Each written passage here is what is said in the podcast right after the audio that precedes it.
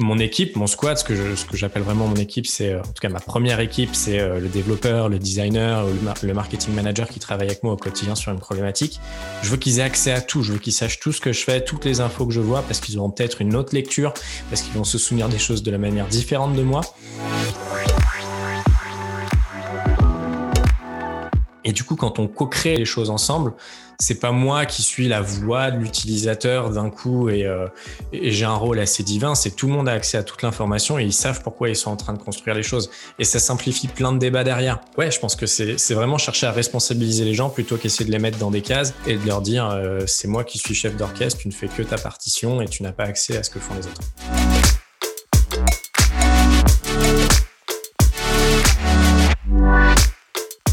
Hello à tous et bienvenue sur Product Squad, le podcast et la communauté des product managers. Je suis Axel Souria et ensemble, nous découvrons une semaine sur deux avec mes invités l'univers produit. On découvre à travers leur parcours et témoignages les clés pour mieux comprendre le métier de PM, ce qui fait un bon PM et la réussite d'un produit. Aujourd'hui, j'accueille Lucas Sardan, jusque récemment lead product manager chez Algolia, Lucas, merci de passer un peu de temps avec nous pour nous raconter euh, ton parcours et puis ton expérience euh, chez, notamment chez Algolia. Comment ça va? Bah écoute, très bien. Bonjour à tous. Euh, au moment où on enregistre ça, j'espère que tous nos auditeurs portent un masque. je suis bientôt en vacances et j'aimerais bien aller skier. ok, mais on attend, on n'attend pas une news sur la réouverture des remontées mécaniques justement là? Si, si, si. Euh, au moment où on enregistre, ça doit se passer demain, mais ça sent pas très bon. ok. Bon, bah, en tout cas, on croise les doigts pour toi et tes, et tes prochaines vacances. Euh, est-ce que, euh, avant de se lancer dans le, deep dive du jour, est-ce que tu nous parles un petit peu de ton parcours? Tu es, tu es originaire d'où? Quelles sont tes passions? Mmh, Bien sûr. j'ai grandi principalement à Lyon, où j'ai un parcours assez classique. Euh, ma sup J'ai ensuite fait euh, une école d'ingénieur, les mines à Aix-en-Provence. Je suis ensuite monté sur Paris pour mon premier stage euh, chez Groupon. j'ai refait le SCP, une école de commerce en parcours entrepreneurial derrière. Et j'ai commencé mon premier job de product manager il y a maintenant 9 ans, quelque chose comme ça, chez PrestaShop, qui est une plateforme plateforme d'e-commerce, où j'ai eu la chance de travailler à la fois sur Paris et San Francisco avant de rejoindre il y a cinq ans, du coup, euh, Algolia, dont on va parler plus en détail aujourd'hui. À côté de ça, en parallèle, je suis aussi fondateur de la Product Conférence, donc une conférence pour, euh, pour product manager euh, en France et en Espagne. mais malheureusement, en 2020, c'était un peu compliqué. Ouais, donc j'imagine que c'est. En plus, c'est ce genre de format où tu veux faire du présentiel parce qu'il y a pas mal de choses qui se passent. la rencontre entre la rencontre déjà entre les gens euh, et puis l'atmosphère, euh, l'échange. Euh, j'imagine que 2020 n'a pas forcément été simple sur le plan logistique, quoi. Oui, c'est bien résumé. On est une des rares conférences où on a décidé de ne pas partir en virtuel en 2020. vraiment, ce qui nous importait sur la produit conférence, on, on a tous des, tous les organisateurs ont un travail à côté. Et c'est vraiment un moment pour nous pour se retrouver. Et le format virtuel, on se disait qu'il y avait déjà beaucoup de choses qui nous semblent un peu impersonnel quelque part, ou en tout cas c'est juste un, différent besoin. Et on a hâte qu'en 2021, on puisse euh, du coup bah, faire cette nouvelle édition. Ok, top. Donc aujourd'hui, euh, tu vas nous parler un petit peu euh, plus précisément de ton cheminement, on va dire, au sein d'Algolia, parce mhm. que quand tu es arrivé, tu étais le premier product manager, c'est ça? Absolument. Et est-ce que tu nous expliques un petit peu déjà euh, que fait Algolia, euh, quelle est la, proposition de valeur de l'entreprise et raconte-nous cette arrivée du coup euh, chez Algolia, comment, tu, comment cette rencontre se fait et, qu'est-ce qui va faire que tu vas rejoindre la boîte déjà? Ça marche. c'est une excellente question. Déjà, pour commencer, Algolia, c'est ce qu'on appelle un Search as a Service Platform. Globalement, c'est une solution technique, une API principalement pour développeurs en tout cas à ses débuts, qui permet à tout à chacun d'intégrer de la search dans ses applications, ses sites web. Donc pensez à des compagnies comme euh, VidDressing, comme Twitch. Euh, euh, à chaque fois que vous cherchez quelque chose, en fait, derrière, c'est la technologie d'Algolia et c'est ça qu'on met à disposition. Sur comment je suis rentré à Algolia, en fait, c'est une plutôt bonne question. Et d'ailleurs, ce que tes auditeurs savent peut-être pas, c'est qu'on reçoit une petite fiche de préparation que, que, tu nous prépares. Et une des questions que j'ai trouvé super intéressante dans ce que tu posais, c'est quelles sont les rencontres euh, qui, ont changé un peu ton parcours. Et c'est vraiment quelque chose pour moi qui a été fondamental. Euh, j'ai expliqué un peu mon parcours, les différentes étapes. Et en fait, à chaque étape, j'ai rencontré des gens qui étaient importants pour la suite pour moi. par exemple, j'ai parlé de Groupon. Bah, à Groupon, j'ai travaillé avec Steven Avi, qui est, qui est aujourd'hui le cofondateur de Conto. Donc très tôt, très tôt dans la vie de Conto, j'aurais eu l'occasion de pouvoir les rejoindre. Ensuite, j'ai travaillé à PrestaShop. Et, et, cet emploi à PrestaShop, je l'ai décroché pardon, grâce à l'ESCP, parce qu'un de mes professeurs était un des investisseurs dans ma boîte et du coup, j'étais au courant avant tout le monde de l'ouverture d'un poste. Et à PrestaShop, justement, j'ai fait la connaissance de deux personnes clés pour, euh, pour ma suite. Euh, un qui s'appelle Kevin Granger, qui, est, euh, était designer chez PrestaShop et qui, en fait, a rejoint Algolia dans les trois ou quatre premiers employés. Donc, c'est comme ça que je connaissais très, très bien Algolia des années avant que je le rejoigne. C'est que j'avais un très bon, très bon copain et ancien collègue qui les avait rejoints. Et à PrestaShop, j'ai croisé, pardon, également Sébastien Levaillant, qui est aujourd'hui VP Product Management chez PayFit, mais qui est aussi un des cofondateurs de la Product Conférence. Et c'est grâce à lui, en fait, que j'ai fait partie de cette aventure-là. Il n'y a, pas de a pas de secret, en fait. Le, ouais. le réseau, euh, les, les, belles rencontres, et puis aussi cette capacité, je pense, à entretenir et, investir dans des bonnes relations. Quoi. Tu vois, c'est pas. Euh, faut, il y a une dimension humaine, je pense, qu'il ne faut pas euh, oublier dans tout ça. C'est absolument humain. Je pense que c'est vraiment le mot-clé. J'ai toujours fait ça de manière désintéressée. Euh, je pense que tu peux confirmer, je suis quelqu'un d'assez joignable. Hein. Il n'y a pas, pas forcément besoin de me connaître pour m'envoyer un mot et, euh, et, avoir une discussion. Donc euh, non, c'est vraiment quelque chose que j'ai toujours fait de manière désintéressée, euh, dans le sens où j'attends jamais rien des gens que je rencontre. Et j'ai aucune idée de à quel point ces, ces rencontres vont être euh, ou pas déterminantes pour moi, m'apporter quelque chose. J'en sais rien. C'est pas, pas pour ça que je le fais. Mais j'encourage vraiment les gens à vraiment bah, se mettre en avant, aller, aller créer. Je sais pas si c'est vraiment réseau le mot, mais en tout cas, aller discuter avec ses pairs pour comprendre un peu ce qui se fait ailleurs. Comme les Anglais le disent, c'est vraiment le concept, ce concept de pay it forward, quoi. Exactement, oui. super. C'est exactement ça. Donc, tu arrives chez Algolia. Euh, comment ça se passe déjà cette arrivée? Euh, L'arrivée, elle est un peu, un peu compliquée. ce qu'il faut savoir sur Algolia, c'est une histoire que je raconte un petit peu souvent, mais pour ceux qui ne me connaissent pas, Algolia ne voulait pas de product manager. C'est pas qu'il ne connaissait pas le, job il y a cinq ans, c'est qu'il n'en voulait pas.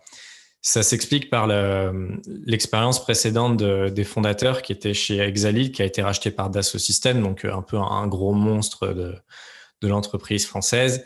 Et en fait, la métier de product manager euh, chez Dassault Systèmes, en tout cas il y a cinq ans, hein, je ne peux pas en parler pour leurs équipes aujourd'hui, c'était vraiment des donneurs d'ordre aux développeurs. Du coup, les fondateurs, c'était absolument pas ce genre de culture et d'entreprise qu'ils voulaient créer. Et ils voyaient le métier de product manager comme vraiment l'antithèse de, des types de développeurs qu'ils voulaient attirer. Donc, c'était assez compliqué. Euh, le fait que je connaisse Kevin, le fait que je connaisse l'entreprise des années avant m'a quand même bien aidé, bah, juste pour aller prendre un café avec le CEO et un peu comprendre leurs problématiques.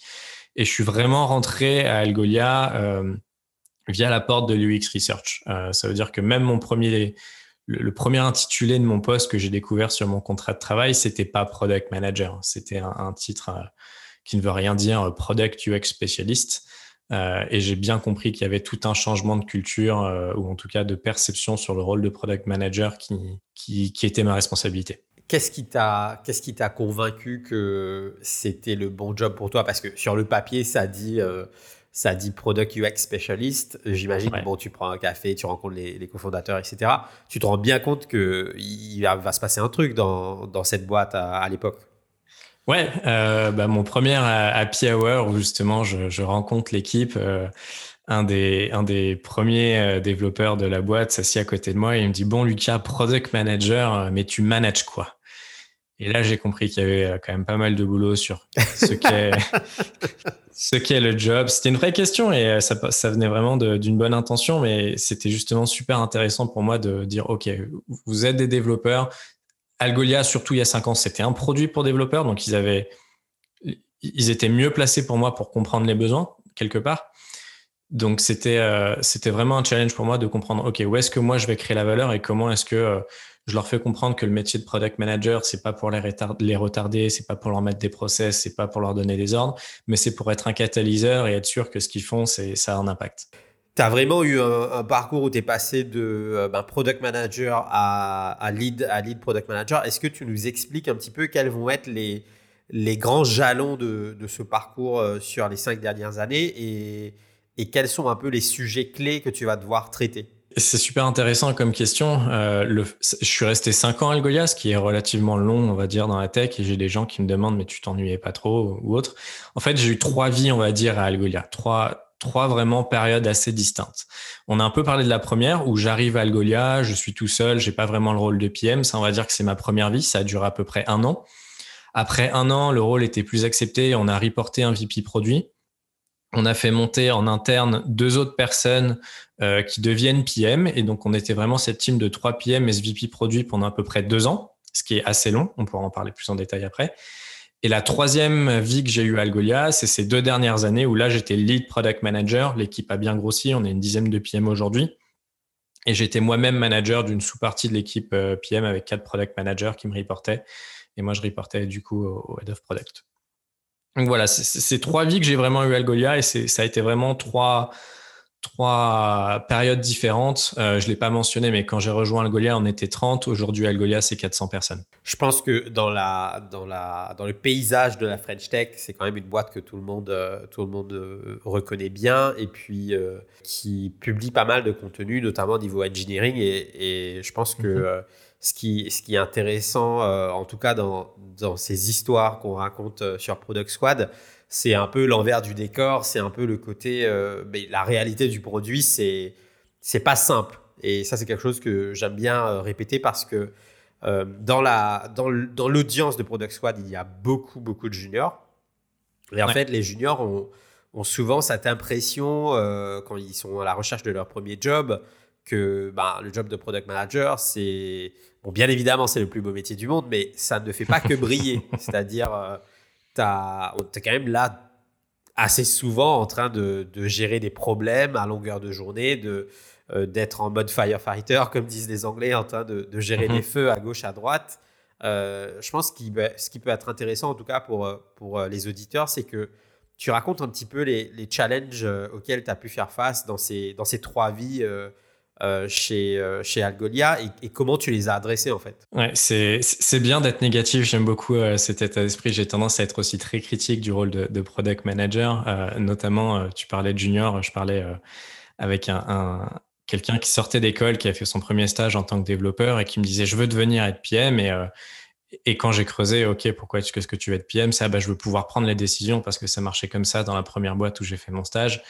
Et pour moi, c'est typiquement le, les mauvaises raisons pour aller sur le rôle de product manager. C'est quelque chose qui est qui a le vent en poupe, on va pas se le cacher. Euh, mais euh, j'aime bien dire que c'est un peu euh, l'homme de ménage. Tu parles de firefighter, moi j'aime bien dire l'homme de ménage parce que tout ce qui tombe par terre et c'est le rôle de personne, bah, c'est la responsabilité du PM de le faire. Et je pense que ça résume assez bien mon attitude et, les challenges que j'ai pu avoir à Algolia. C'est-à-dire que dans une entreprise en hypercroissance, il y a plein de choses où en fait ça va tomber dans le scope de personne il faut être hyper euh, débrouillard, scrappy euh, pour, pour, pour, faire tout ça. Et, c'est vraiment une attitude que, que, je cherche dans les product managers que je vais recruter et que j'ai essayé d'appliquer au, au, fil de ces cinq années. Après, évidemment, mon, mon, rôle, ma contribution, la culture a changé au, cours de ces cinq années. Donc, mes, mes responsabilités et là où je passais mon temps étaient extrêmement différents. Euh, par exemple, si on parle purement en termes de tâches ou de comment je pouvais concevoir mon rôle, euh, la première année, j'étais absolument pas sur des problématiques d'équipe. J'étais 100% sur OK, comment est-ce que je vais délivrer de la valeur? Comment est-ce que je peux faire en sorte qu'on arrive à exécuter encore plus vite? On était vraiment dans une étape où il fallait shipper, shipper, shipper, shipper. Et, et, mon but, c'était vraiment, voilà, comment est-ce que je vais apporter de la valeur à l'équipe technique? C'était quasiment toute ma première année. Donc là, je, là, parlais d'user research, de faire des choses qui n'existaient pas. Euh, évidemment, ensuite, l'équipe grandit, des, équipes se créent, des équipes se spécialisent et, le rôle de PM devient plus un chef d'orchestre que, euh, en tout cas sur du lead PM, qu'autre chose. Euh, quand il dit que ton rôle en lui-même a beaucoup évolué, euh, comment comment as été, est-ce que déjà tu as été accompagné dans le changement de ce rôle? Comment ça s'est passé? Parce que euh, moi, j'étais dans des boîtes, par exemple, où le changement de ton rôle est un peu organique, c'est-à-dire ton rôle est en train de changer, mais tu t'en rends pas compte. Et puis un, beau jour, tu te rends compte que bah, tu as des gens qui reportent à toi, et puis euh, tu as plus de responsabilités. Et ça s'est tellement passé de manière graduelle que c'est pas euh, c'est pas forcément évident. tu t'es pas arrêté, tu t'es pas dit ah ouais, donc maintenant j'ai ce nouveau rôle-là. Comment ça s'est passé ces différentes transitions pour toi Et est-ce que tu as dû développer des, compétences particulières ou comment tu as fait pour t'upskiller tout en bah, faisant ton job de PM en fait? Encore une fois, excellente question. Il y a, un peu deux phases à. Il y, avait une partie très organique pour moi qui était euh, l'organisation globale d'Algolia, l'équipe d'Algolia et le nombre d'employés d'Algolia qui était assez organique et d'un coup on se réveille euh, un, lendemain matin et on se, dit euh, bah avant j'avais qu'une équipe sales avec tout le monde qui avait à peu près le même rôle et là je me rends compte que j'ai des BDR, des SDR, du SMB, du AI, du MM et vraiment, il y a plein de rôles d'un coup différents au sein de l'entreprise qui ont des besoins différents, qui ont des missions différentes, qui ont des targets différentes et qui va, à qui il va falloir aller parler et faire les choses un peu différemment. Et du coup, ce qui marchait avant ne marche plus aujourd'hui. Et il y a vraiment cette partie organique où il y a un besoin de se réinventer, comprendre qu'à un moment, la communication, parce que c'est le métier de PM, il y a quand même beaucoup de sujets autour de la communication, où là, organiquement, il fallait changer des choses. Euh, là où on a été un peu plus intentionnel parce que euh, tu vois, je te disais, on était un VP produit et trois PM euh, il y a encore euh, deux ans, deux ans et demi, alors qu'on avait peut-être, je sais pas, 80, 90 ingénieurs. C'était, euh, on a recruté encore beaucoup trop tard niveau PM. Et là, on a eu besoin d'être un peu intentionnel en disant, non, mais là, à un moment, on, tient plus. On, a trop grossi, on a pris trop de retard sur le recrutement des PM et il faut qu'on change quelque chose. Donc, typiquement, sur la partie moi, management, c'est quelque chose où j'ai été hyper intentionnel en disant, en fait, je suis en train de me rendre compte que moi, en tant que PM, j'ai six scopes différents. J'arrive plus à être efficace. Je fais plus vraiment le, rôle correct de PM. Je suis vraiment justement juste en train d'éteindre des feux là où il y a besoin. Ça peut pas scaler. Là, il y a besoin qu'on recrute, que je donne des scopes à d'autres personnes et que mon rôle change. Donc voilà, j'essaye un peu d'opposer ces deux visions où euh, il y a des choses où on a été assez en retard et il y a des choses en tant que PM où j'ai été devant le fait accompli au quotidien sans forcément s'en rendre compte et besoin d'évoluer en permanence. Et ça, c'est une négociation avec ton management ou, euh, ou c'est une conversation euh, assez ouverte C'est-à-dire, tu dis, bon, ben, je vois bien que j'arrive pas à être partout en même temps, il faudrait peut-être qu'on recrute, qu'on mette en place, qu'on structure l'équipe, etc. Comment se passe cette conversation? C'est un truc qui est compris et sur lequel tu peux acter rapidement des choses ou, tu es dans la négociation? Euh, en fait, c'était pas le même manager. Euh, c'est aussi ça qui a été un déclic. Euh, c'est que mon le premier VP produit dont je parle, c'est un Français mais qui était à San Francisco. Donc, il était assez loin de toutes les équipes produits et dev et, et lui-même le dit, il ressentait pas forcément au quotidien, bah voilà, tout ce qu'on pouvait faire ou accomplir. On était encore très très scrappy, pas documenté forcément beaucoup de choses en tant que PM à l'époque, donc c'était dur pour lui de voir le travail qui était accompli ou pas. Et euh, quand il est parti au bout de, de, deux ans, on a dû recruter un autre head of product qui, a changé.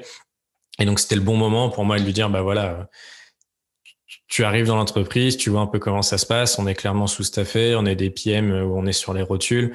Euh, on a besoin de recruter, ça faisait partie de ses missions. Euh, donc, euh, le changement de manager a facilité cette discussion et, euh, et ce plan de recrutement. Et comment tu comment tu vas faire du coup? Donc là, tu te dis bah, ok, il faut que je structure l'équipe, il faut que je trouve euh, des, des, PM. Ce qui peut être intéressant aussi, euh, notamment dans le cadre euh, plutôt très tech d'une boîte comme Algolia, donc tu fais mhm. du B2B et plutôt du B2B Enterprise, où tu vends un produit à destination des développeurs. Est-ce que, est que tu nous expliques comment tu vas faire pour aller recruter ces, ces PM et structurer ton équipe à ce moment-là? Bah, ce qui est assez intéressant, c'est qu'on cherche pas forcément que des PM techniques. On a, on a un mix assez divers à Algolia qui, qui marche bien. Euh, au moment où on décide de recruter, en fait, ce qui est assez intéressant, c'est que bah, c'est la première personne qu'on va essayer de recruter en externe, parce que les deux autres PM qui sont avec moi à l'époque, euh, bah, c'était un ancien développeur d'Algolia et c'était un ancien euh, solution engineer d'Algolia. Donc, on n'avait jamais recruté en externe à ce moment-là. Et du coup, on avait des choses assez simples. On a un onboarding général à Algolia, mais on n'avait pas d'onboarding PM. Il y avait beaucoup de ressources où bon, on les avait jamais écrites parce que les trois PM qu'on était, on les connaissait. Donc, on a dû quand même pas, pas mal se poser des questions. OK, il faut qu'on crée notre recrutement. Qu'est-ce qu'un recrutement d'un PM? Quelles sont les questions qu'on souhaite poser? Comment, quelle est la culture? Qu'est-ce qu'on attend d'un PM? D'ailleurs, la culture, c'est un sujet sur lequel on pourra revenir après. Euh, mais voilà, on a dû tout créer de base en se disant ok euh, comment comment est-ce qu'on va faire ça? On a eu on a fait pas mal de sourcing, on a travaillé avec nos recruteurs pour que bah, les PM eux-mêmes contribuent au sourcing. Euh, et si je dis pas de bêtises, le premier PM qu'on recrute à l'époque, ou même les deux premiers PM, enfin deux premiers PM, les deux premiers PM externes qu'on recrute à l'époque, c'est des Américains. au final. D'accord, et c'est des Américains qui sont basés à Paris ou? Exactement. une qui était déjà basée à Paris et un qu'on a fait venir des États-Unis, qu'on a fait venir à Paris. Et est-ce que du coup, comme tu, parlais de culture, est-ce que c'est lié, le fait de, de, recruter des Américains, c'est lié à ce que vous vouliez faire sur le produit? C'est lié au fait que ben, Algolia est euh, une boîte, si je ne me trompe pas, qui a déménagé son HQ euh, mhm. euh, aux US à un moment dans, le parcours de la boîte. Est-ce que c'est lié à quoi au final ce, recrutement, plus particulièrement de, des Américains dans ce cas-là c'est plus une question de marché, le côté américain. le marché en France est assez junior encore aujourd'hui n'y a pas un pool de, de, talent énorme avec des gens un peu d'expérience. Donc, euh, c'est vrai que pour nous, c'était plus simple de trouver des, euh, des PM aux États-Unis, en tout cas dans notre sourcing euh, à l'époque. Donc, c'est, je vais pas dire une coïncidence, mais c'est vrai que ça s'y prêtait plutôt bien.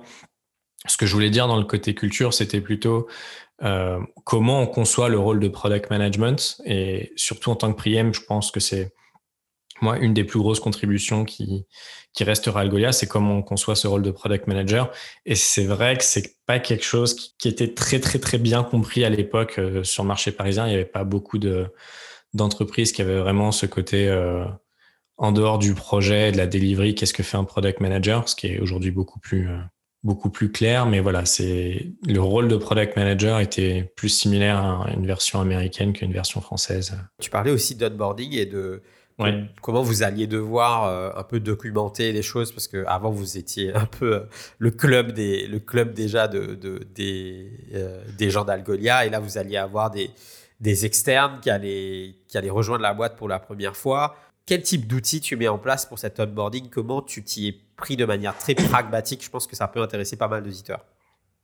Les outils étaient déjà existants. Il y a, y a pas besoin de réinventer la sauce. On avait Asana pour tout ce qui était euh, tâches, euh, tout, tout, doux euh, au niveau de la boîte. On a Confluence pour tout ce qui est documentation.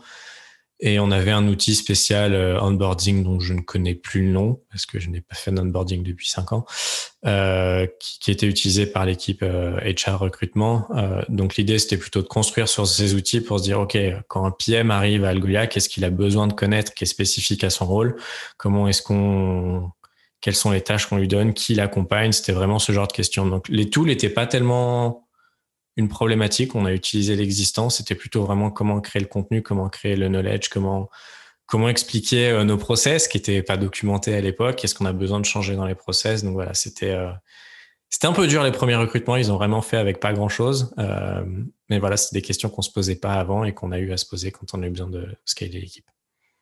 Et je veux bien qu'on creuse un petit peu cette question de la, de la culture euh, justement euh, de, de l'équipe produit et la, et la définition de ben, qu'est-ce, qu'est-ce que va être cette, ce métier euh, dans, dans l'entreprise chez Algolia. Comment tu appréhendes le métier? Pour toi, c'est quoi ta vision du product management? Tu parlais tout à l'heure de, de ce développeur qui avait fait un stage et qui disait Moi, je veux être PM parce que je veux prendre les décisions. ça, c'est super intéressant parce que je pense qu'il y a pas mal de gens euh, on, connaît, on connaît tous maintenant le débat du euh, PM CEO de son produit, enfin, et, j'en passe. Mais euh, ce qui peut être intéressant, c'est de comprendre, bah, c'est quoi toi ta vision de ce job-là et comment tu as fait ou comment tu as contribué à, créer cette, bah, la, culture de ce métier-là chez Algolia Très bonne question. Je ne sais pas comment trop le résumer, mais Globalement, je considère que le rôle de, product manager, il y, a un, super article de, Brandon Chu, euh, qui est euh, GM euh, chez Shopify, qui explique justement la, notion de levier, leverage en, anglais, sur le rôle de product manager. La manière dont je le conçois, c'est que si le product manager fait bien son travail, c'est-à-dire vraiment travailler sur ce qu'on appelle problem space, les problèmes qu'on souhaite résoudre, si on travaille sur le bon problème, si on a le bon contexte, si les bonnes personnes ont les bonnes informations, il y a potentiellement 10 personnes qui vont travailler sur quelque chose qui va avoir plus d'impact, plus de valeur. Et c'est vraiment comme ça que je conçois le rôle de product manager. Ça veut dire qu'il y a potentiellement 10, 20, 30 personnes qui vont travailler en fonction, qui, vont travailler sur des choses en fonction du mois du travail que j'aurais fait en amont. Et plus j'aurais fait un travail qui est bon, plus derrière ces gens-là pourront créer des choses qui, qui seront bien pour le marché, les clients, l'entreprise, le business, tout ça. Donc c'est vraiment là où, comme ça que je conçois mon métier, c'est comment est-ce que je suis un catalyseur et j'empower les gens à, à travailler sur des choses qui ont du sens. Et donc ça, ça se fait à différents niveaux et c'est ça qui est assez intéressant, c'est que la façon dont je faisais quand j'étais premier PM à quand j'étais lead PM, bah évidemment, c'est extrêmement différent. Typiquement, euh, quand j'étais premier product manager, bah mon rôle c'était euh, très proche de la user research parce qu'on n'avait pas d'user researcher à l'époque. Et, et, mon rôle c'est de travailler sur des scopes très définis avec une ou deux personnes pour m'assurer que bah, la prochaine chose sur lesquelles on travaillait les prochaines semaines, euh, on avait de l'information, on avait du contexte, euh, versus euh, quand je suis lead PM, bah, du coup, c'est plus moi qui fais le métier directement, mais c'est m'assurer que bah, les product managers qui me reportent ont les bons outils, les bons process, la bonne organisation, les bonnes ressources pour eux-mêmes, en sein de leurs équipes, puissent faire ce travail. Donc, c'est vraiment des, des, des, rôles assez différents. Tu parlais justement de, de comment tu euh, comment tu allais empower les gens puisque en fait mhm. si euh, en fait dans ton discours ce que j'aime bien il y a un côté un peu euh, responsabilisation du PM c'est-à-dire tu es assez conscient que le travail que tu es en train de produire alimente les équipes et du coup si ça me fait penser à garbage in garbage out si tu si tu ne si tu travailles pas la qualité de ce que tu vas transmettre aux équipes bah forcément, les équipes vont travailler sur un truc potentiellement dégradé. Donc, euh, ce, qui, ce que je trouve intéressant là-dedans, c'est que ça responsabilise le PM. C'est-à-dire que si le PM a conscience que déjà euh, le travail qu'il produit va, euh, va être quelque chose que, que vont hériter, dont d'autres équipes vont hériter et vont travailler, je pense que d'autres personnes de l'équipe, en tout cas, vont pouvoir conscientiser ça et se dire euh, ok, là, il y a vraiment une relation de, qualité de travail et de, de, il y a une réelle transitivité. C'est-à-dire que si euh, moi, en tant que PM, je ne fais pas un, travail de qualité, ben en fait, tout ce qui vient derrière moi, toute la delivery, euh, tout le travail des devs perd en fidélité. Et ça, c'est. En fait, ça, il faut déjà savoir le verbaliser. Et une fois que tu l'as verbalisé et que tu l'as conscientisé, euh, je pense que tu te rends vraiment compte de la responsabilité, que tu as dans l'équipe et que tu as dans l'entreprise. J'irais même plus loin, plus que responsabiliser le PM, pour moi, c'est responsabiliser les autres rôles. Euh, ce que je vois comme erreur, et c'est euh, un peu le dernier bouquin de Marty Kagan sur le côté d'empowered empowered teams. Pour moi, c'est vraiment ça. C'est que vous avez des cerveaux et des gens qui sont hyper compétents. je déteste cette approche de euh, le développeur, c'est un peu l'ouvrier du 21e siècle qui est juste là pour exécuter. Non, c'est au contraire, tu as, vraiment euh, un, pool de compétences, tu as ton product marketing manager, tu as tes sales, tu as tes CSM, qui ont tous un point de vue unique et qui ont quelque chose à apporter euh, à, l'édifice. Et pour moi, c'est vraiment ça la manière de créer un bon produit, sans, sans forcément être dans le consensus, c'est s'assurer que les bonnes personnes puissent prendre les bonnes décisions. Et ça, ça veut s'assurer que l'information, elle circule. Euh, ce que j'ai horreur, c'est les PM qui sont un peu le, le gardien de l'information, qui vont diffuser. Euh, ah, le développeur, il a besoin que de savoir ça pour savoir écrire son ticket Jira et l'exécuter. Ça, ça m'énerve. Au contraire, euh, vraiment, la manière dont je conçois moi le rôle de product manager, c'est mon équipe, mon squad, ce que j'appelle vraiment mon équipe, c'est en tout cas ma première équipe, c'est le développeur, le designer ou le marketing manager qui travaille avec moi au quotidien sur une problématique je veux qu'ils aient accès à tout. Je veux qu'ils sachent tout ce que je fais, toutes les infos que je vois, parce qu'ils auront peut-être une autre lecture, parce qu'ils vont se souvenir des choses de la manière différente de moi. Et du coup, quand on co-crée les, co les choses ensemble, c'est pas moi qui suis la voix de l'utilisateur d'un coup et, euh, et j'ai un rôle assez divin. C'est tout le monde a accès à toute l'information et ils savent pourquoi ils sont en train de construire les choses. Et ça simplifie plein de débats derrière. Donc, euh, ouais, je pense que c'est vraiment chercher à responsabiliser les gens plutôt qu'essayer de les mettre dans des cases et de leur dire euh, c'est moi qui suis chef d'orchestre, tu ne fais que ta partition et tu n'as pas accès à ce que font les autres. Ce qui est fou dans cette histoire, c'est que souvent, moi, c'est quelque chose que j'ai vu en tout cas dans pas mal d'entreprises, c'est que on va se tuer à aller chercher les meilleurs talents. Donc, on va aller recruter des, euh, des, des gens très très forts, très brillants euh, qui ont une capacité mentale, qui ont un intellect, enfin, tu vois, des, des gens euh, vraiment top. Et après, on va les mettre dans une situation où on va leur dire ce qu'il faut faire. Et ça, c'est quand, même, quand même très triste. Et, et, d'un point de vue business, ça n'a aucun sens. C'est-à-dire, quand tu sais que le coût de recrutement d'une personne, c'est, ça peut être, ça peut aller jusque 100% euh, de son salaire. C'est-à-dire, si tu recrutes un PM à 50 000 euros, rien que de le recruter déjà, l'effort t'a coûté entre 25% de son salaire et 100% de son salaire. Donc, tu vas dépenser tout cet effort pour aller chercher quelqu'un qui est fort dans son métier. Et après, euh, tu vas lui dire, bon, bah, maintenant que tu es là, il y a quelqu'un qui va te mâcher le travail et qui va te dire quoi faire. Pour moi, en tout cas, c'est destructeur de valeur et c'est destructeur d'une culture dans l'entreprise. Absolument. Et euh, je suppose qu'un peu les auditeurs qui écoutent ça, en tout cas, euh, moi, dans mon rôle à Goliath, on est quand même dans des entreprises technologiques. Et qui d'autre que les développeurs pour mieux comprendre la technologie ou potentiellement ce qui est faisable et la façon dont, on peut résoudre certains problèmes? Si ces gens-là n'ont pas le contexte euh, pour réfléchir de manière un peu à, plus, high level à ce qui peut être fait, bah, ils ratent quelque chose. Et pour être très concret, parce que euh, on, peut dire ce genre de choses et euh, voilà, ça peut être notre opinion contre la leur, mais moi, tous mes projets les plus successful à Goliath, tous, c'est généralement des projets qui sont partis où euh, typiquement mon fondateur se disait, je vois pas trop l'intérêt de cette chose-là, mais va explorer si tu penses qu'il y a quelque chose. Et je faisais ce travail de voilà les problèmes, voilà un peu ce qui existe, voilà ce que j'aimerais qu'on résolve, mais je sais pas comment. Et à chaque fois, vu que c'était quelque chose où j'étais très transparent sur ma communication et, euh, j'essayais d'onboarder un peu les, devs avec moi sur voilà ce qui se passe. À chaque fois, les solutions smart, elles sont venues de leur part. Ah ouais, j'ai vu que tu avais ce problème, ça m'a fait penser à voilà comment est-ce que je pourrais le résoudre? Voilà, on a un premier MVP. Est-ce que tu peux retourner voir les clients qui galéraient et voir si ça résout leurs problèmes?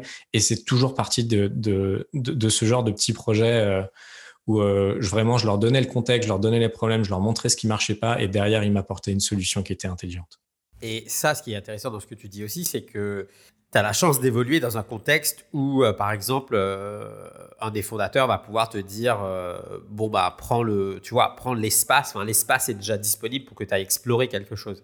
là, tu parles de, d'un contexte qui n'est pas forcément le contexte de beaucoup d'entreprises aujourd'hui où, puisque la, maturité dans le product n'est pas là et qu'il n'y a pas vraiment de culture produit dans l'entreprise, n'as pas forcément cet espace pour que quelqu'un du management te dise euh, euh, le truc dont tu me parles, euh, ben, justement, ça ne me parle pas vraiment, mais en, général, la conversation s'arrête là, quoi, tu vois. la capacité à dire à quelqu'un ça ne me parle pas, mais fais ton job, donc va explorer et puis reviens vers moi quand tu en sais un petit peu plus, c'est quand même, enfin, je sais que certains considéreraient ça comme un luxe, en fait.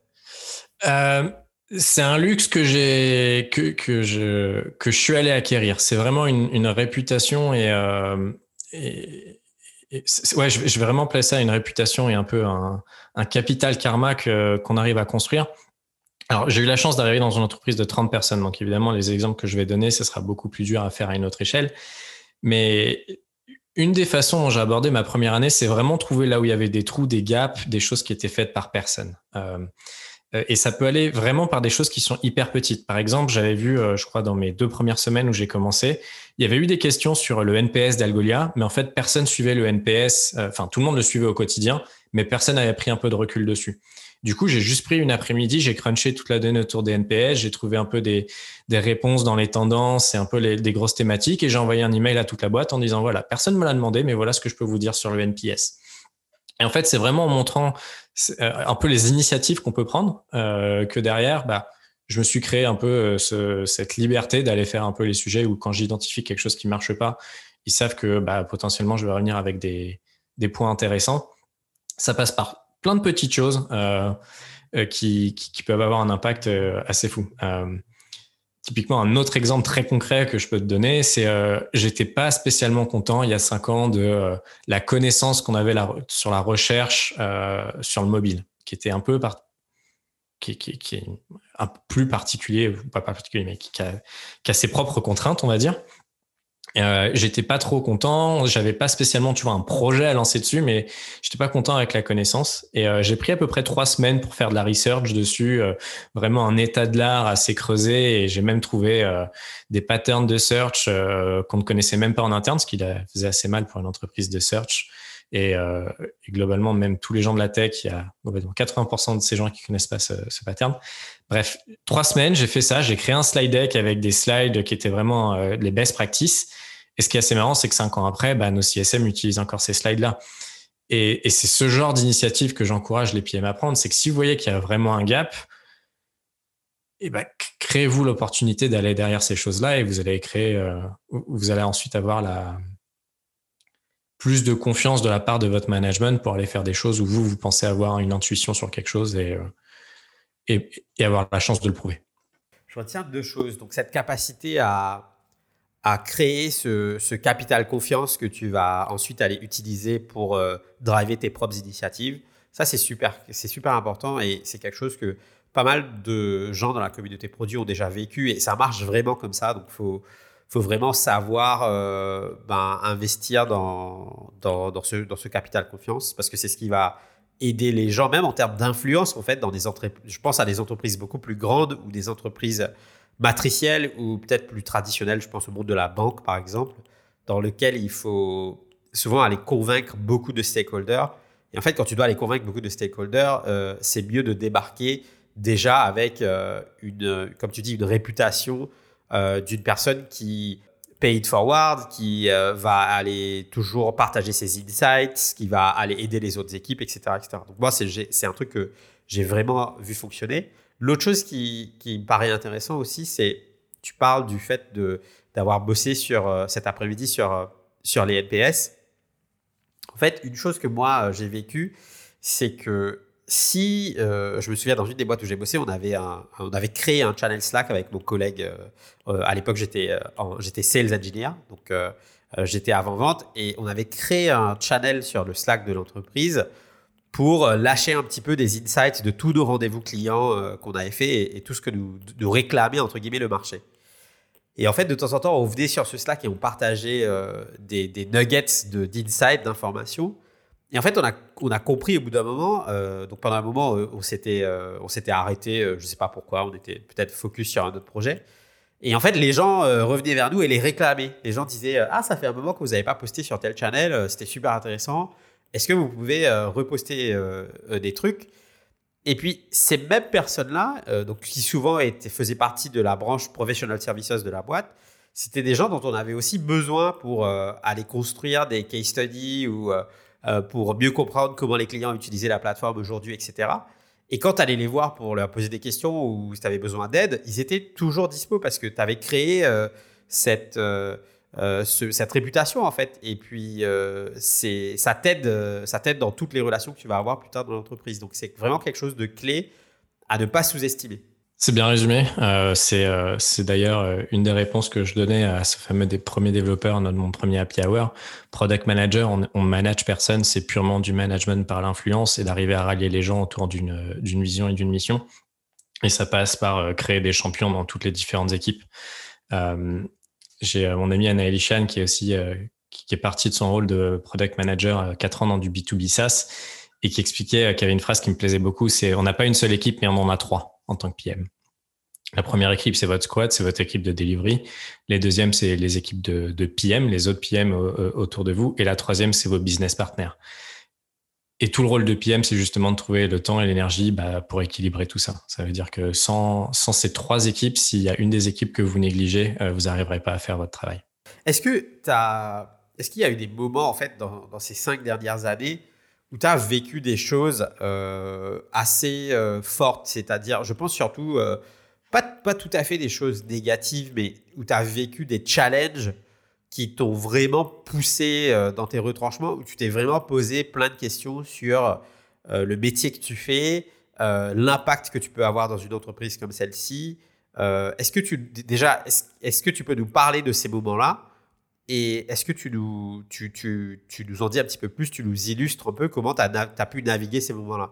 Un des meilleurs conseils que m'a donné un, de mes coachs produits euh, qui, m'a aidé, c'est euh, le rôle de product manager, encore plus dans des boîtes en hyper croissance, c'est euh, le grand 8 niveau émotion. ça veut dire que vous allez avoir des hauts qui sont très hauts. vous avez un succès business, vous arrivez à shipper un produit, les choses vont bien, on vous fait des compliments, les sales sont contents. Enfin voilà, vous allez faire une présentation devant toute la boîte et les gens sont trop contents de ce qui sort. Ça, c'est un peu euphorique et c'est vraiment hyper gratifiant. Et pour autant, vous allez avoir des bas qui sont très très bas. Euh, vous galérez, ça avance pas, vos problèmes, vous savez pas comment le, comment l'adresser, vos, euh, la compétition sort des choses avant vous auxquelles vous auriez pas pensé, des sujets auxquels vous réfléchissez depuis deux ans, que vous n'arrivez pas à lancer, quelqu'un d'autre le fait et tout le monde vous pose la question de pourquoi dans votre boîte vous l'avez pas fait. Donc voilà, il, y a énormément de choses qui vont vous frustrer. Euh, surtout au quotidien, euh, ce qui est assez très dans le rôle de product manager, d'ailleurs, c'est que on, on est toujours en train d'anticiper un an à l'avance. Donc, moi, de nature, je suis toujours frustré sur l'état de mon produit et j'ai toujours croisé des PM qui disaient, euh, quand on leur dit que leur produit est bien, ouais, mais bon, euh, je sais déjà ce qu'il faut améliorer, je sais déjà ce que les clients me disent et, et, c'est vrai que c'est un peu dur d'être satisfait sur pas mal de points. Euh, pour rentrer dans le plus concret, à chaque fois, pour moi, ce qui était le plus difficile, c'est quand on a l'impression de ne pas faire son travail du type je, me souviens que j'ai fait une présentation devant mes execs, j'étais avec mon lead tech, euh, on était sur un projet un peu vraiment difficile. Et à un moment, avec, euh, avec notre lead tech, on se rend compte qu'on n'a pas le même discours, qu'on n'est pas forcément aligné sur la mission court terme de ce qu'on veut résoudre, alors qu'on a pas mal discuté de la vision long terme. Et c'est des choses où on perd un peu en crédibilité, on sent qu'on n'a pas bien fait son travail, qu'il y a plus de choses qui auraient pu être faites, on a manqué de temps. Donc voilà, il y a pas mal de choses qui sont frustrantes euh, de ce côté-là dans ces moments-là, donc euh, moi je trouve mhm. qu'il y a quand même pas mal de moments de doute parce que, ok, t'es PM, ok, t'as une équipe, mais je trouve qu'il y a des grands moments de solitude quand même. Et, euh, Clairement. Et je trouve qu'on n'en parle, on en parle pas assez. Euh, je pense que j'aime beaucoup l'idée de l'équipe et j'aime beaucoup l'idée de l'empowerment et le fait de collaborer avec d'autres pour aller concevoir le bon produit, c'est-à-dire le produit qui va adresser les pains des utilisateurs. Mais en tant que PM, justement, je reviens à cette question de la responsabilisation, tu as quand même un, certain poids euh, sur ton dos. Il y a quand même des moments où tu te sens profondément seul, en fait. Et non seulement seul, mais seul dans l'adversité. Absolument. Euh, et j'ajouterais en plus de ça le syndrome de l'imposteur qui arrive bien à ces moments-là aussi. Ouais. on se dit, euh, mais en fait, je sais rien faire, ce que je fais, ça sert à rien. j'ai que deux solutions à ça auxquelles j'essaye toujours de me rattacher. Un, c'est euh, ce fameux réseau dont je parlais. Allez voir les gens, allez voir les gens qui sont à peu près au même niveau que vous, qui sont dans des boîtes similaires. Vous allez vous rendre compte que l'herbe est verte nulle part. Tout le monde galère. Euh, on fait un métier difficile et c'est normal. Et euh, par nature, tout ce qu'on va faire ne va pas marcher, ça n'existe pas. Donc voilà, il, faut un peu de grit, comme on dit en anglais. Il, faut s'accrocher et discuter avec des gens, exposer les problématiques. Il y a cette transparence sur nos sentiments c'est, euh, c'est, ça fait vraiment du bien et, ça permet d'avoir un peu plus les pieds sur terre. Et le deuxième point auquel moi je me raccroche, et ça, pareil, ça peut que être positif, c'est quand vous êtes dans le doute, allez parler à vos clients. Si vous savez pas sur quoi vous allez passer votre prochaine heure, est-ce que, est-ce que vous devez écrire une spec, est-ce que vous devez écrire des slide decks pour communiquer? Si jamais vous avez un doute là, vous ne perdrez jamais votre temps, c'est aller discuter avec des clients. Parce que mine de rien, ça sert sur pas mal de choses. Vous avez des doutes sur un peu comment vous voulez parler de votre produit, etc. Ayez des champions chez vos clients.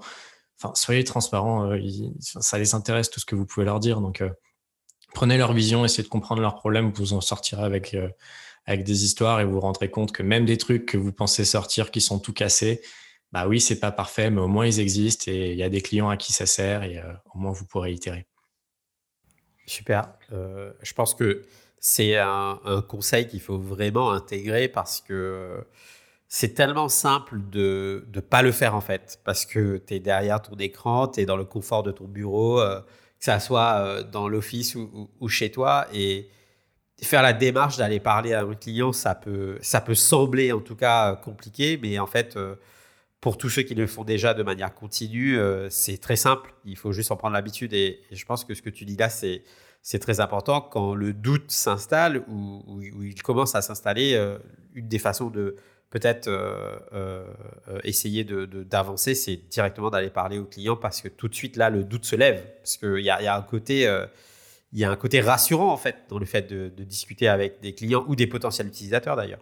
Mmh et je pense qu'il ne faut vraiment pas, oublier ça. Avant qu'on se quitte, j'aimerais bien qu'on aborde deux, deux, autres points et puis on, parlera un petit peu de, des questions qui reviennent à chaque épisode de Product Squad. Le premier point, c'est vraiment sur ce changement de, parcours. Donc, j'en parlais un petit peu tout à l'heure. Quand tu passes de premier PM dans une boîte à, lead product manager, quels ont été pour toi les, les moments clés où tu t'es posé des questions de. Euh, donc, tu parlais tout à l'heure d'un coach. Donc, ça, ça m'interpelle particulièrement. Quels sont les moments où tu t'es dit eh bien là, il faut, que, il faut que je rentre dans une démarche de, de m'améliorer. Donc, tu vois, c'est, ça me fait penser à, au, principe japonais du Kaizen. Donc, à, quel moment tu te dis, là, il faut que de manière incrémentale, j'aille m'upskiller sur une compétence ou je dois me faire accompagner par un coach ou je cherche un mentor. Quand est-ce que ça s'est produit et comment tu as fait? Je pense que le mot-clé dans ta question et la réponse est dedans, c'est itérative. Euh, j'ai jamais eu un moment eureka où je me suis dit, allez, on change tout, ou je vais apprendre à faire quelque chose. Ça, ça marche pas vraiment comme ça. Euh, vraiment, un des clés des succès de la culture d'Algolia et euh, quelque chose que, que je respecte énormément, c'est que on changeait les façons de faire tous les trois mois, par exemple. Et au lieu d'avoir des débats sur essayer de chercher une solution parfaite, on cherchait plutôt une chose qu'on voulait améliorer et on le mettait tout de suite en place et on en rediscute dans trois mois et dans trois mois on change quelque chose et on itère tout le temps. Et vraiment avoir cette mentalité de euh, il n'y a pas d'acquis ou de choses gravées dans la roche euh, qui, ne peuvent pas changer. C'est un peu pareil pour moi en termes de, de skill PM. Euh, vous avez l'impression que vous êtes mauvais sur quelque chose, que vous avez fait quelque chose qui est pas terrible, c'est pas grave, euh, vous le referez mieux la prochaine fois. Faites des rétros quand c'est avec vos équipes. Si c'est sur des choses un peu plus perso, bah, soyez critique, allez chercher du feedback, euh, euh, ayez les fameux, la fameuse candeur de, de, prendre le feedback et de vous améliorer. Et le coach, pour moi, c'était vraiment un outil externe quand vous avez des discussions difficiles que vous n'arrivez pas à avoir avec votre manager, quand c'est par exemple avec votre relation avec votre manager que vous avez du mal par exemple, j'étais très très nul en tout ce qu'on peut appeler managing up. J'ai toujours été le premier PM des boîtes où j'étais, donc j'ai jamais vraiment eu de manager. Donc euh, c'était pas forcément quelque chose qui était facile pour moi de donner de la visibilité sur ce que je faisais à manager. Bah, allez discuter avec d'autres gens. Si vous avez la chance d'avoir un coach produit ou de, des gens qui peuvent vous coacher, demandez-leur comment ils font. Ou même en interne, euh, un des meilleurs conseils que je pouvais avoir sur un de mes PM pour l'aider à justement être meilleur en, managing up, bah, c'était de discuter avec un autre PM qui était très bon là-dedans. Donc euh, ça passe par plein de petites choses. Faites des choses dans lesquelles qui sont euh, qui vous ennuient, qui sont pas confortables. Quand c'est pas confortable, c'est là où vous allez apprendre. Donc euh, faut pas faut pas avoir peur de vous dire je sais pas faire, ça va être nul. C'est pas grave, allez-y, allez dans le bain. Vous en sortirez grandi. Super. Euh, et le deuxième point que, que, le deuxième point que je voulais aborder aussi, c'est euh, c'est vraiment cette notion de comment tu comment tu vas aborder ton arrivée euh, dans l'entreprise. Bon, pour toi, ça remonte un petit peu, ça remonte à 5 ans maintenant pour Algolia. mais je pense que ce qui est intéressant dans ce que tu dis, moi, moi, moi, par exemple, pour être très concret, il y a beaucoup de gens qui m'écrivent pour avoir des conseils sur euh, comment je prépare mes entretiens, euh, comment je raconte mon histoire de, euh, de, PM, ou comment je valorise tout ce que j'ai fait dans ma vie d'avant, qui n'était pas une vie de PM, pour ce premier poste de PM que, que je vais essayer d'aller décrocher. Et en fait, déjà, dans tout ça, tu vois beaucoup de, de, de bah, syndrome de l'imposteur, tu vois beaucoup de manque de confiance en soi de, chez les gens. Comment toi tu abordes ou comment tu, tu qu'est-ce que tu conseillerais en tout cas à un, ou une prime OPM aujourd'hui? Qu'est-ce que tu leur conseillerais de comme approche euh, et, et, comme style? Je dis style parce que euh, je pense que beaucoup de gens ne conscientisent pas le fait que le, le recrutement et le fait d'aller décrocher un job, c'est aussi un exercice de séduction. Même si, enfin, que tu sois totalement transparent ou pas, beaucoup de gens vont dire que tu es, dans la séduction en fait. Il faut que la personne en face soit séduite par ton profil. Euh, quels sont été, euh, quels sont les conseils que toi tu peux avoir par rapport à cette démarche-là?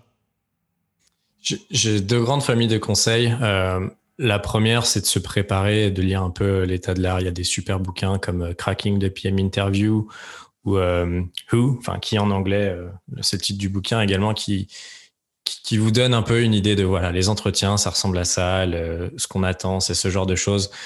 Il y a quand même des grandes familles de questions. Euh, préparez-vous, faites au moins euh, ce genre de choses, ça va vous aider dans vos entretiens. La deuxième famille de conseils que je fournis, c'est, euh, et je le vois surtout d'un point de vue recruteur, essayez de sortir du lot, mais préparez-vous. Enfin, je préfère quelqu'un qui postule à trois boîtes qu'une personne qui postule à 300 et ça se ressent tout de suite. Euh, j'avais fait un sondage sur Twitter auprès des, des, des, différentes personnes de la communauté. J'ai des gens qui arrivent en dernière étape d'entretien, donc euh, qui, ont peut-être déjà passé déjà trois entretiens, qui n'ont pas essayé le produit. C'est pas possible ce genre de choses. Pour moi, c'est un no-go direct. Ça veut dire vous enfin, non seulement il faut séduire, mais c'est aussi à l'entreprise de vous séduire. Potentiellement, c'est quelque chose où vous allez passer un à deux ans de votre vie ou plus, voire cinq ans comme moi à Algolia. C'est quand même assez fondamental. Faites votre recherche, allez voir si ça vous plaît. Il faut, en tant que PM, il faut quand même être au cœur du cœur, être passionné par la problématique que vous allez résoudre. Sinon, vous allez, je, je, conçois pas ce métier sans ça. Donc, faites votre recherche, allez essayer les choses, euh, enfin, et essayez de sortir du lot. Alors, euh, vous trompez pas, il y a beaucoup de gens qui font l'erreur de se dire bah tiens, je vais prendre le produit de quelqu'un et puis je vais le critiquer, je vais lui envoyer la critique parce que moi je ferai les choses comme ça. Euh, c'est le meilleur moyen pour se planter. Euh, vous n'avez pas le contexte, vous comprenez pas les décisions, il y a plein de choses qui vont vous échapper, sauf si vous êtes un domaine expert, c'est pas là où on vous attend. Mais euh, mettez en avant un peu les, skills qui sont communs au métier de product manager, des questions d'empathie, montrer que vous avez fait de la recherche, montrer que vous êtes au courant de la compétition voilà, j'allais dire, faites votre boulot, même si c'est pour vous en termes de curiosité, ça peut que vous servir ensuite quand vous êtes en entretien. C'est clair, 100% d'accord avec ça. Euh, écoute, avant de se quitter, euh, je vais te poser une des questions qui reviennent, euh, qui reviennent dans, chaque épisode. Est-ce que tu nous expliques un petit peu ou tu nous en dis un petit peu plus sur tes ressources préférées? C'est des choses très concrètes que toi, tu as utilisées et qui t'ont permis d'améliorer ta pratique de ce métier-là euh, j'ai plusieurs choses qui m'ont marqué. Je crois que j'en ai déjà cité deux, mais je vais vous en donner deux autres. Euh, donc, la première, c'est euh, le blog de Brandon Shu. Il écrit plus trop ces dernières années. Il s'appelle Black Box of Product Management. Et notamment, il a ce fameux article sur le Applying Leverage as a Product Manager qui, pour moi, est, qui a vraiment changé ma façon dont je conçois les choses, mon quotidien en tant que PM, et surtout quand on devient senior, où est-ce qu'il faut aller passer son temps. La deuxième dont je souhaite parler, c'est euh, First Round Review. Euh, donc, c'est un fonds qui, a, qui, adresse des problématiques assez générales, mais qui, ont pour moi des articles d'une qualité vraiment folle. Ouais, très, très euh, fan de First Round d'ailleurs. Ouais, et notamment, je parlais pas mal de, de networking au début de, du podcast. Ils ont un super article sur networking advice on how to become insanely well connected. Et euh, au début, j'ai eu très peur quand j'ai vu le titre de l'article et quand j'ai cliqué dedans, au contraire, c'est euh, bah, soyez humain, n'attendez rien et euh, faites les choses de manière désintéressée. C'est au final vachement ma philosophie de la chose. dans les autres ressources que j'aime beaucoup, il y a un petit bouquin qui est assez vieux que pas grand monde connaît qui s'appelle Who Moved My Cheese, qui a bougé mon fromage. Ça fait 70 pages, ça se lit en un quart d'heure. C'est l'histoire globalement, on va dire, de quatre petites souris qui représentent un peu les quatre comportements qu'on peut avoir par rapport au changement. On n'est jamais une seule souris, on est toujours un peu euh, un, mix des quatre. Et, j'ai adoré. C'est pas pour enfants, mais d'un autre côté, ça se lit vraiment hyper simplement.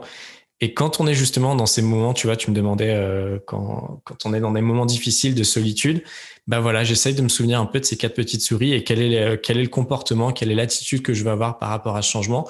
Et ça aide vraiment. Donc j'ai vraiment adoré ce bouquin qui, m'a vraiment, vraiment aidé. Et d'ailleurs, ça venait de mon manager, euh, euh de mon premier manager à Algolia, qui m'avait conseillé ça. Et les dernières ressources que moi j'utilise, euh, alors j'ai quelques newsletters, j'écoute quelques podcasts, mais j'utilise surtout beaucoup Twitter. Et euh, en ce moment, il y a, il y a Shreyas qui est product leader à Stripe. Ça fait quelques mois qui, qui pose beaucoup de threads qui sont assez intéressants euh, euh à suivre. Euh, donc voilà, Twitter, c'est aussi un, un, bon outil pour moi. Écoute, je vais te laisser le mot de la fin. Si tu as un conseil pour nos auditeurs qui veulent peut-être se lancer dans ce métier-là, ce serait quoi? Le mot que je vais avoir, c'est surtout, je sais qu'il y a beaucoup de PM qui essayent de se lancer, qui essayent d'aller dans ce domaine. C'est toujours un peu difficile parce que, évidemment, toutes les offres, c'est, on espère, que vous avez deux à trois ans d'expérience. Vous inquiétez pas, faites plus d'efforts sur vos candidatures, comme je disais, plutôt que postuler trois fois plus, euh, essayez d'avoir trois, trois choses beaucoup plus euh, précises. Euh, donc voilà, continuez. c'est cool de voir la, communauté se développer, continuez à échanger. J'ai hâte de tous vous rencontrer euh, à la prochaine conférence, à la prochaine LPC 2021, euh, j'espère. Euh, et merci à toi pour bah, créer ce podcast et faire en sorte que on continue d'échanger. Écoute, avec très grand plaisir. Il ne me reste plus qu'à te remercier, Lucas. Merci beaucoup d'avoir passé ce moment-là avec moi sur Product Squad. Et puis, est-ce que du coup, les gens peuvent te contacter sur LinkedIn? Bah écoute, tu es le premier pour confirmer qu'il suffit de m'envoyer un petit message et, et je réponds toujours avec plaisir. Ok, super. Bah écoute, merci beaucoup et puis très belle continuation pour tes prochaines aventures. Merci beaucoup, Axel. Si tu es encore là, c'est que l'épisode t'a peut-être plu. Merci d'avoir écouté cet épisode. Tu peux dès à présent retrouver les show notes de l'épisode ainsi que les apprentissages de mes invités, mon analyse et les contenus supplémentaires sur www.productsquad.fr. Si tu as deux minutes, n'hésite pas à me laisser un avis ou un commentaire sur Apple Podcast ou ta plateforme d'écoute préférée. Cela m'aidera énormément à avancer. Merci encore et je te dis à très vite sur Product Squad.